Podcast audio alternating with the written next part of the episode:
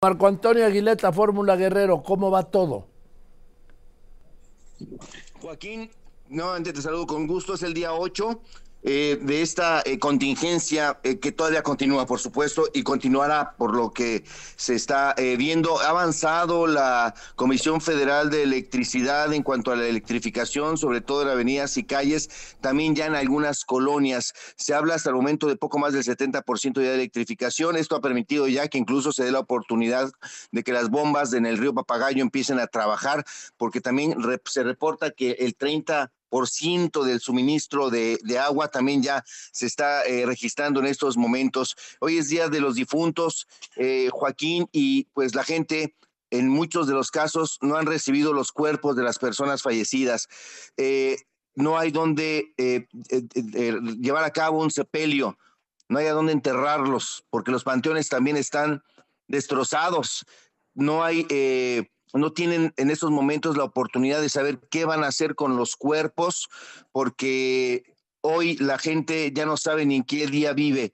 Nadie puede, por supuesto, honrar a los muertos el día de hoy, recordarlos una vez que no hay eh, manera eh, también eh, compartirte en el tema laboral que pues autoridades federales y estatales pues están en coordinación para generar empleo temporal y obviamente pagado, pagado por día para poder ayudar también en el retiro de escombro y limpieza en el puerto de Acapulco. Se habla incluso también de una reunión vía eh, electrónica para este viernes entre autoridades de los tres niveles de gobierno con empresarios turísticos para pues empezar a eh, aplicar o a trabajar sobre una estrategia para los recursos que puedan empezar a llegar justamente para la reconstrucción eh, y rehabilitación en el puerto de, Acapulco. En estos momentos también reportan tres puntos, Joaquín, eh, en el quemado, en el semefo del quemado, en la base naval y en la zona centro para personas que quieran acudir ahí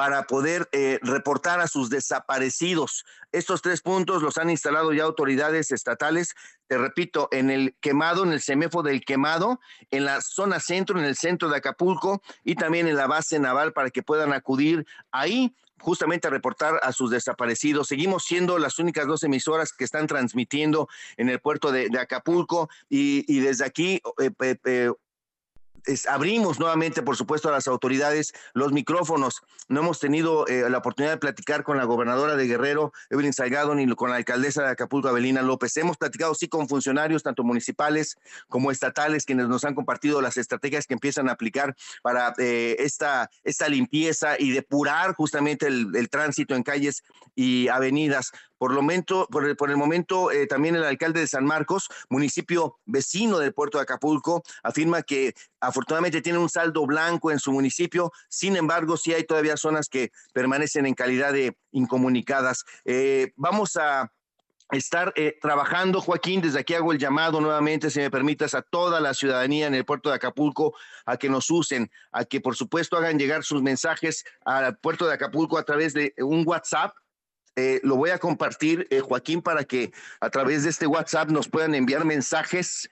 Nosotros, al terminar tu espacio, vamos a estar nuevamente tres horas transmitiendo, tres horas transmitiendo para poder compartir la información que nos vaya llegando por parte de las autoridades, saber dónde hay más refugios, dónde hay más comedores, dónde hay eh, conexión de internet, dónde hay distribución de agua. El teléfono es el 744 166 5846.